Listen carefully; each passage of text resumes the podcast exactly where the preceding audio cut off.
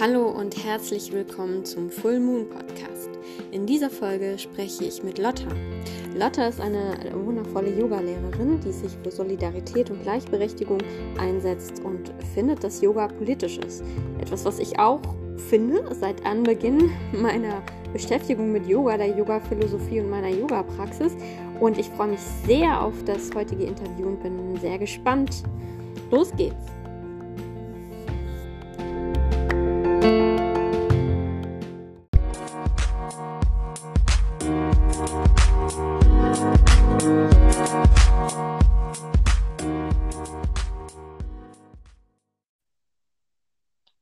Hallo Lotta.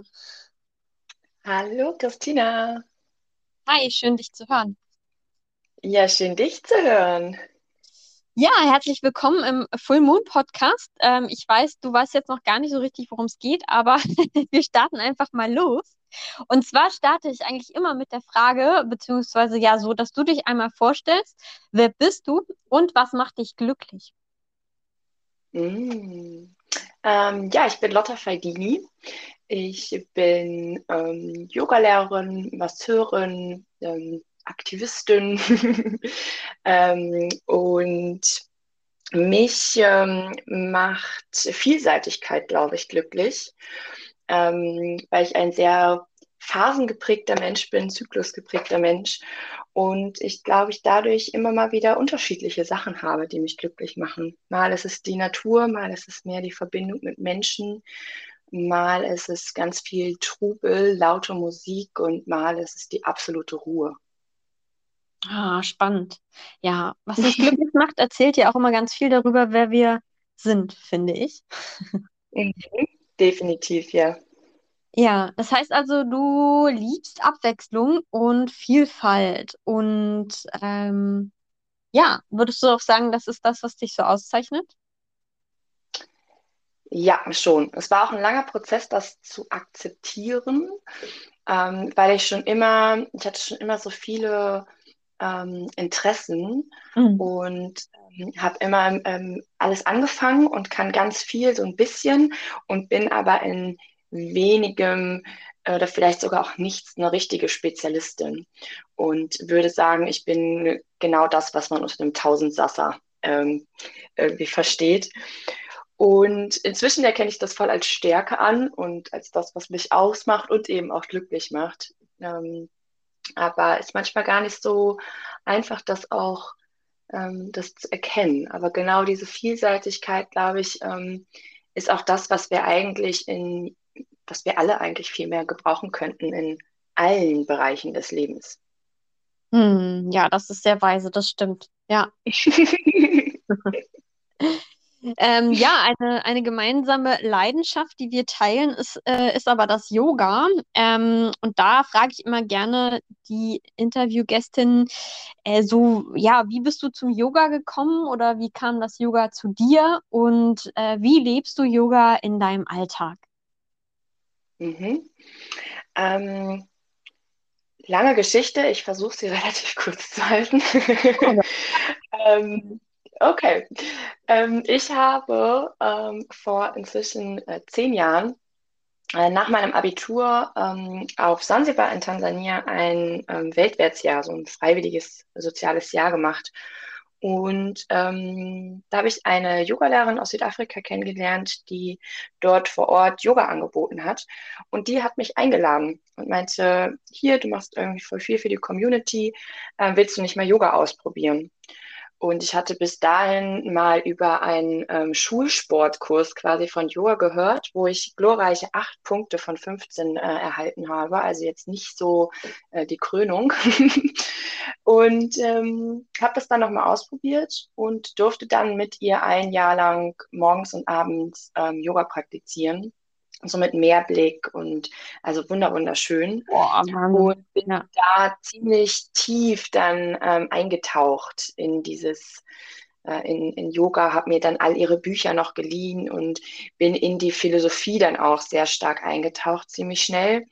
Und ich komme aus einer sehr ähm, politischen Familie und auch Ecke und habe mich immer schon politisch und antifaschistisch ähm, engagiert und habe dann in dieser Yoga-Philosophie irgendwie total, ähm, ja, die Bestätigung irgendwo gefunden und ähm, so ein, so nochmal so eine eher spirituellen Ansatz von politischem Aktivismus, der so ein bisschen dieses Selbstfürsorge und bei sich sein und gleichzeitig aber auch sich um das Außen kümmern irgendwie, ähm, der das alles sehr schön, schön vereint hat.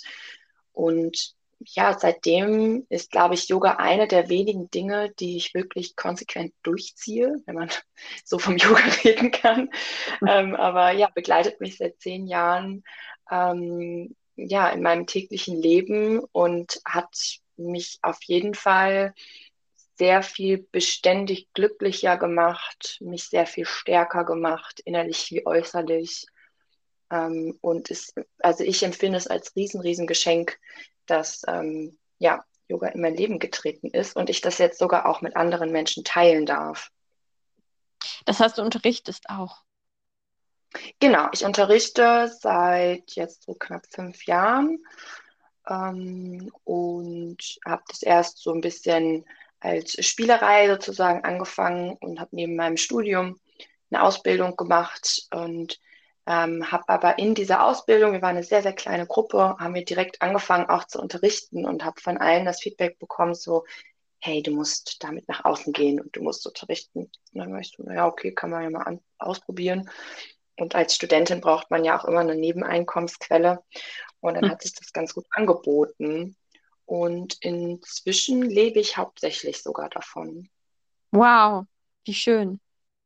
Ja, ich habe mich in vielen Punkten wiedererkannt, was du so gesagt hast. Ähm, zum einen dieses, äh, ich, ich fange vieles an und mache nichts zu Ende und was kann ich eigentlich wirklich, was kann ich eigentlich wirklich. Das kenne ich, ähm, wobei ich sagen muss, dass ich tatsächlich im Yoga schon sehr angekommen bin. Ähm, nebst mhm. meiner hauptamtlichen Arbeit ist das, glaube ich, wirklich so eine, so eine Leidenschaft von mir und das, das kann ich sehr nachvollziehen, was du beschrieben hast, ähm, so im Yoga auch was Politisches zu finden. Das ging mir auch von Anbeginn so, seitdem ich mich äh, mit der Yoga-Philosophie auseinandergesetzt habe, weil ich finde, dass Yoga ja was zutiefst anarchisches ist, auch, ne, so sei dein eigener mhm. Guru. Und da kommt das ja irgendwie auch her, so die, die Ursprünge der Yoga-Philosophie, dass man ähm, ja die, die eigentliche, die wirkliche Freiheit im Inneren in, in sich finden kann. So und dass man dafür gar nichts von außen braucht und das unglaublich autonom und, und unabhängig äh, machen kann, so für sich.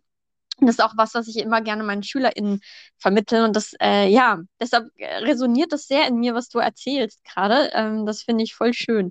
Ja, richtig gut. Und äh, du bist auch Masseurin, hast du gesagt. Das heißt, du hast da auch nochmal eine, eine andere Ausbildung gemacht, oder?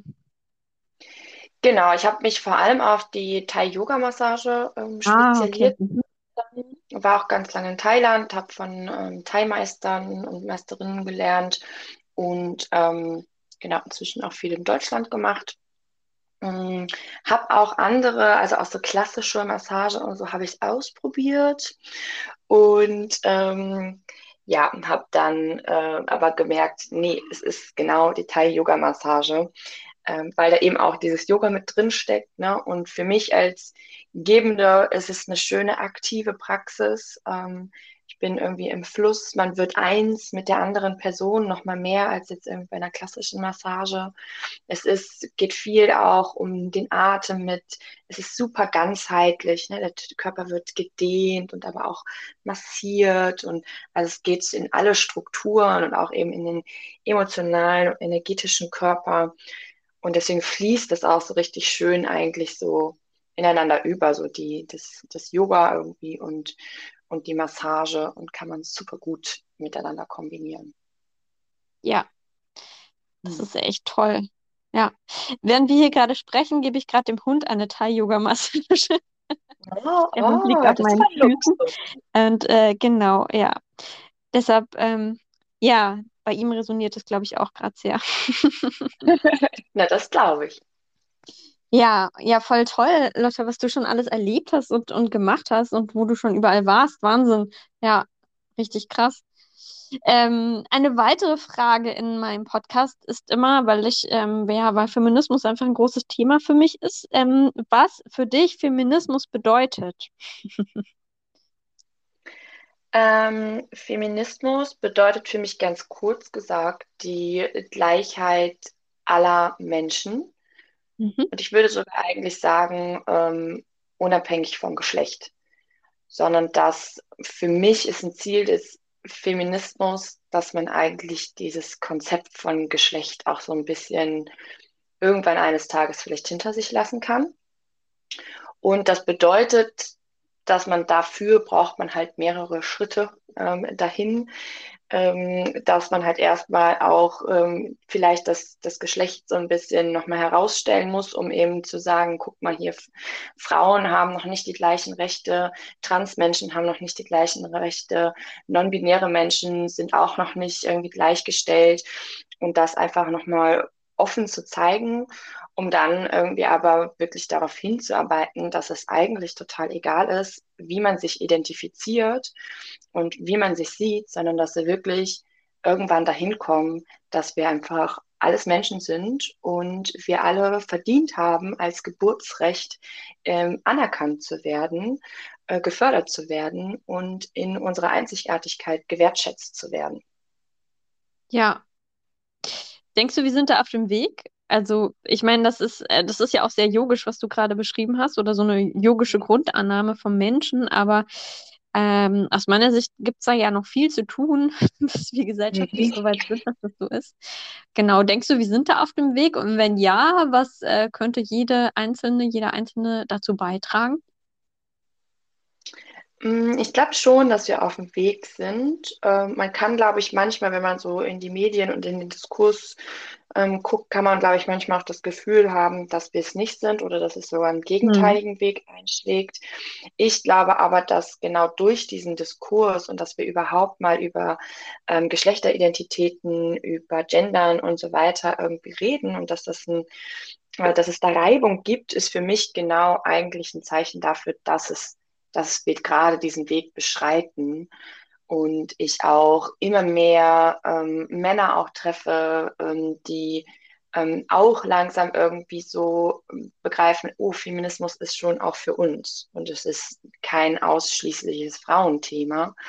Ähm, es gibt immer mehr ähm, auch Stimmen, die, die lauter werden, die auch Feminismus intersektional betrachten und deswegen glaube ich schon, dass wir da auf dem richtigen Weg sind und dass wir alle dafür auch was tun können. Ne? Also indem wir einfach ähm, uns weiterbilden, glaube ich, uns gegenseitig zuhören. Das ist gleich super wichtig, ähm, dieser Faktor des, des Zuhörens und immer wieder auch sich so ein bisschen revidieren und neu, also offen dafür sein, neu zu lernen und ähm, für mich ist ein Schlüssel, sich zu vernetzen und sich auszutauschen und ähm, eben sich so ein bisschen klar zu machen, dass wenn ich persönlich ein Thema habe, vielleicht auch ein Problem, ähm, dass sobald ich damit rausgehe ähm, und mich das anderen Menschen mitteilen, werde ich auf jeden Fall erfahren, dass es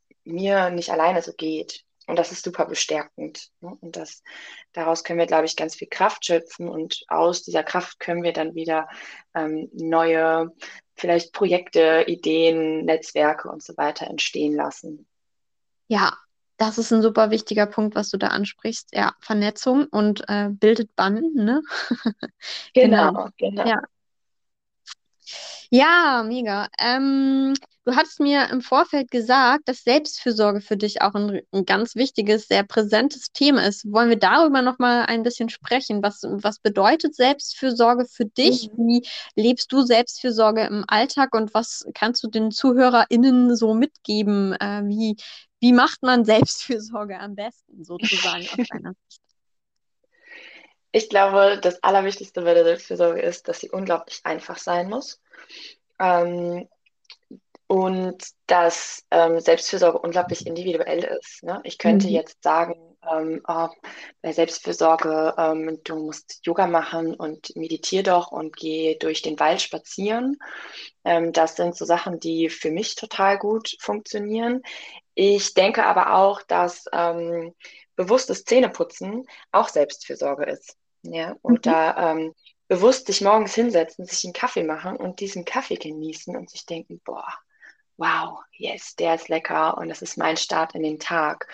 Also eigentlich bedeutet für mich Selbstfürsorge, sich einfach möglichst jeden Tag, wenn es nur ein paar Minuten sind, ähm, sich ein paar Minuten wirklich für sich zu nehmen und vielleicht sich einfach mal kurz hinzusetzen, hinzustellen und zu gucken und vielleicht irgendwas kleines Schönes um sich herum zu entdecken. Vielleicht eine kleine Hummel, die auf irgendeiner Blüte landet oder sowas.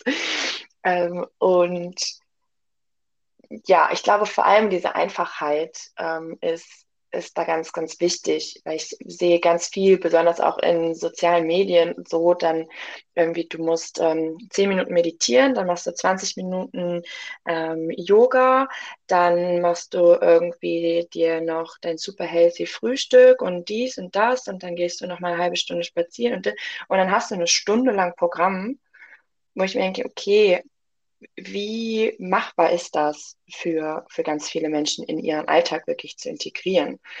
Und deswegen sage ich immer, fangt doch mal fünf Minuten an. Fangt, euch, fangt an, irgendwie euch fünf Minuten abends oder morgens für euch selber zu nehmen und mal zu gucken, was in den fünf Minuten passiert.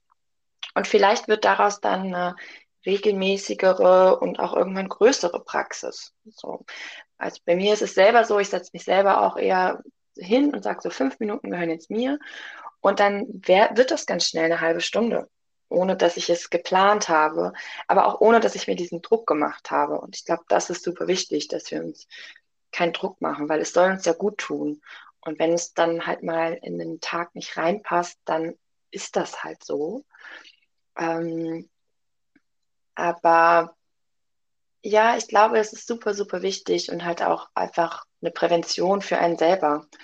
Ähm, nicht ins Burnout zu schlittern oder in irgendeine Depression zu schlittern, sondern sich selbst wahrzunehmen und auch zu lernen, seine Bedürfnisse wahrzunehmen und denen dann auch nachzugehen.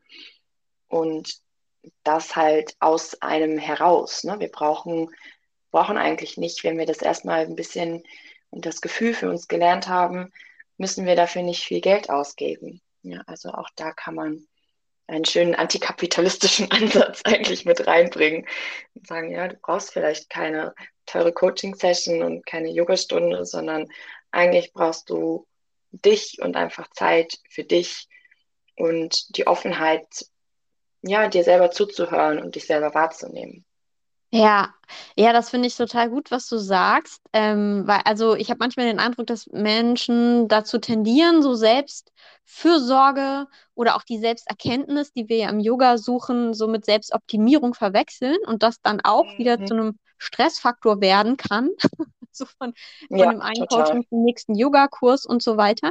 Und ähm, auch wenn das Wort ja doch äh, mittlerweile recht abgegriffen ist, denke ich auch, dass Achtsamkeit und so die Achtsamkeit für den Augenblick, für das Hier und Jetzt, was wir ja auch im Yoga suchen, ähm, ja, ein, wichtiges Tool ist, ein wichtiger Schlüssel ist für äh, Selbstfürsorge im Sinne von, ich bin jetzt einfach mal hier und jetzt und achte mal nur auf meinen Atem. Und Mhm. Da, wenn das für drei Minuten ist oder mehr eben an der Ampel oder zwischen zwei Telefonaten oder keine Ahnung. Und das, das verändert ja tatsächlich was. Das macht ja was mit uns, wenn wir achtsamer atmen.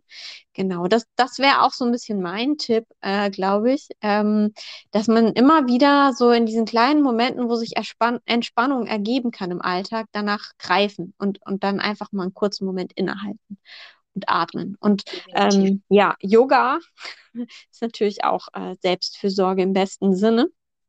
Genau. Ja. Ja, mega wichtiges ja. Thema. Mhm. Hast du da irgendwie noch, noch einen anderen Tipp oder einen, einen Buchtipp oder irgendeine andere Empfehlung für ZuhörerInnen, die, ähm, die mehr Selbstfürsorge in ihrem Alltag einbauen oder leben wollen? Ich habe definitiv zwei richtig gute Buchtipps. Ähm, und zwar ähm, einmal hat ähm, Svenja Gräfen ein Buch geschrieben, das heißt Radikale Selbstfürsorge. Ha, das steht und, auf meiner Liste ganz oben. Ja, bitte lies es. Es ist ein ja. so tolles Buch. Ich wünschte, ich hätte es selber geschrieben, weil ich unterschreibe jede einzelne Zeile davon, was sie, ah, was sie schreibt und auch wie sie es herleitet, wie sie ähm, ja, wie sie die, ihren Weg auch so ein bisschen zur Selbstfürsorge erklärt und das immer auch mit so einer gesellschaftlichen Komponente. Ähm, ist ein richtig, richtig tolles Buch, was man auch einfach mal so ähm, wegsaugen kann. Und ein anderes richtig tolles Buch, was ein bisschen komplexer ist, aber trotzdem noch sehr gut zu lesen, ist von, ich glaube, hoffe, dass sie Jenny Odell heißt, ähm, ist eine Amerikanerin und die hat das tolle Buch Nichtstun äh, geschrieben. Und das heißt, nichts tun, die Kunst, sich der Aufmerksamkeitsökonomie zu entziehen.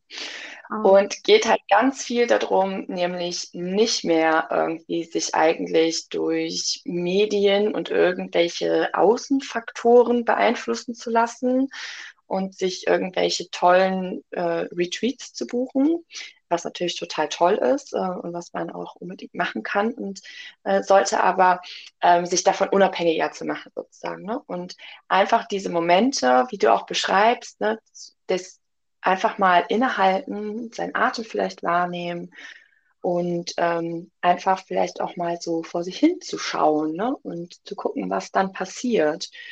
Ähm, und es ist ein ganz tolles Buch, ein Plädoyer fürs Nichtstun. Ich versuche es immer mehr auch in meinen eigenen Alltag mit reinzugeben und ähm, entdecke immer wieder, ich wohne in einem Haus mit einem Garten und ähm, entdecke immer wieder, wie toll es ist, wenn ich da mal nicht im Garten arbeite und irgendwas tue, sondern wenn ich einfach nur da sitze und wie viel ich plötzlich in meinem eigenen Garten entdecke.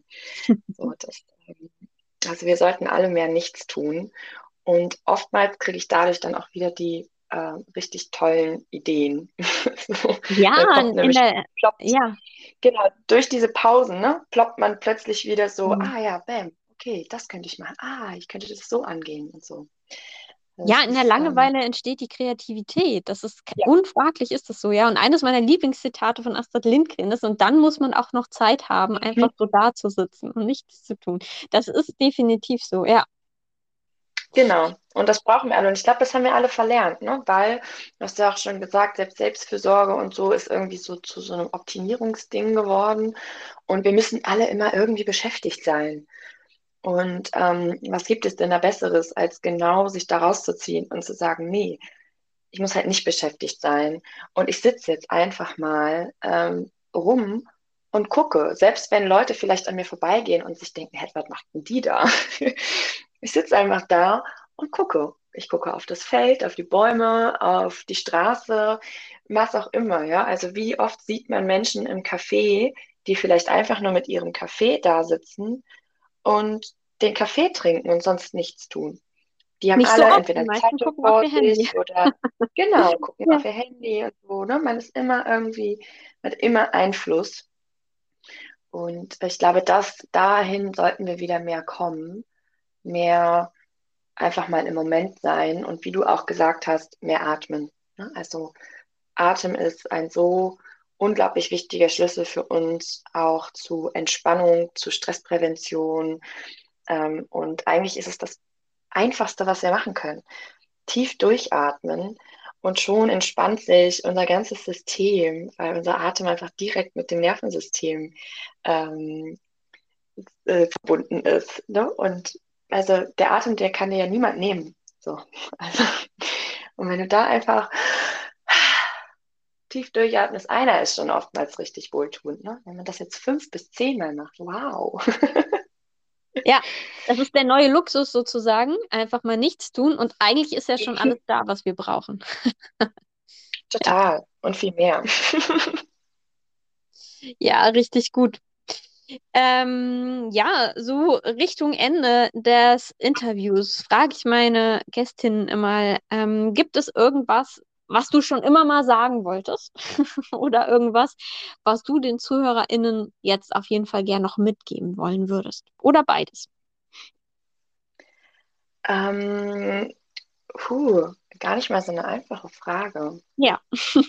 ähm, ich glaube, ich möchte allen mitgeben, ähm, dass wir alle miteinander gut auf uns selbst aufpassen müssen und gut auf jeden anderen aufpassen müssen.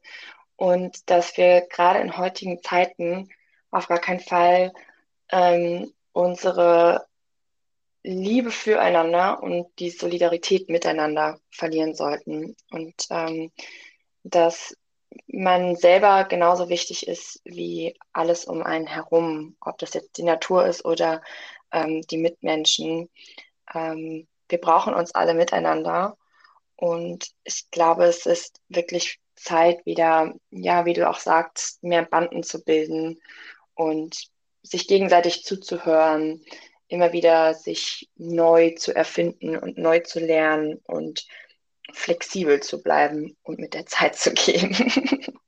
Boah, das ist sehr dicht, da steckt so viel drin. Ja, ja. also ein Shoutout für mehr Empathie, das äh, finde ich super. Ja. Ja, ich glaube, das können wir alle gut gebrauchen. Empathisch für uns selber sein und empathisch für, ähm, ja, für alles um einen herum eigentlich zu sein und sich selber genauso wichtig nehmen wie, ähm, wie seine Umwelt. Und wenn uns das, glaube ich, ein bisschen besser noch gelingt, dann stehen uns rosige Zeiten bevor. das glaube ich auch. Danke, Lotta. Ähm, noch irgendwas, was du schon immer mal sagen wolltest, was jetzt irgendwie noch Raum kriegen sollte? Ähm, nö, ich glaube, ähm, ich habe jetzt schon ganz viel gesagt. Gibt es denn, was du schon immer mal sagen wolltest? Oh, gute Frage. Mm, ich glaube, wir haben sehr viele wichtige Themen jetzt gerade angesprochen in dem Interview. Was, was ich immer gerne äh, nochmal sagen wollte, wäre so ein bisschen das, ähm, ich glaube, dass, dass Frieden immer bei uns selbst beginnt. Das ist was, was ich immer mhm. gerne mitgebe, dass ähm, bevor wir im, im Außen irgendwas suchen oder verändern wollen, dass wir, glaube ich, immer erstmal schauen müssen, bei uns selbst und, und unserer Haltung und unseren Gedanken, die ja letztlich dann auch die Basis für unsere Gefühle sind. Ähm, wie bewerte ich Dinge? Und äh, was macht das mit mir, wenn ich Dinge vielleicht anders bewerte oder einfach akzeptiere, dass sie so sind, wie sie sind? Auch das kann ja oft mhm. schon verändern. Ja, ja, ich glaube, das ist was, was ich gerne sagen würde. ja, auch voll wertvoll, cool. Ja, schöner Impuls. Danke dir, Lotta. Es äh, hat mir große Freude gemacht, mit dir zu sprechen und äh, gerne bald wieder. Ähm, ich freue mich, dich kennenzulernen und kennengelernt zu haben. und, ja, ich freue mich ähm, auch. Vielen, vielen Dank für die Einladung. Ja, der ähm, Podcast erscheint jetzt am Samstag zum Vollmond. Mm, und genau, dann ähm, hören wir uns hoffentlich bald wieder. Ja, hoffentlich. Bis bald. Und einen schönen Vollmond dir. Vito, ciao. Tschüss.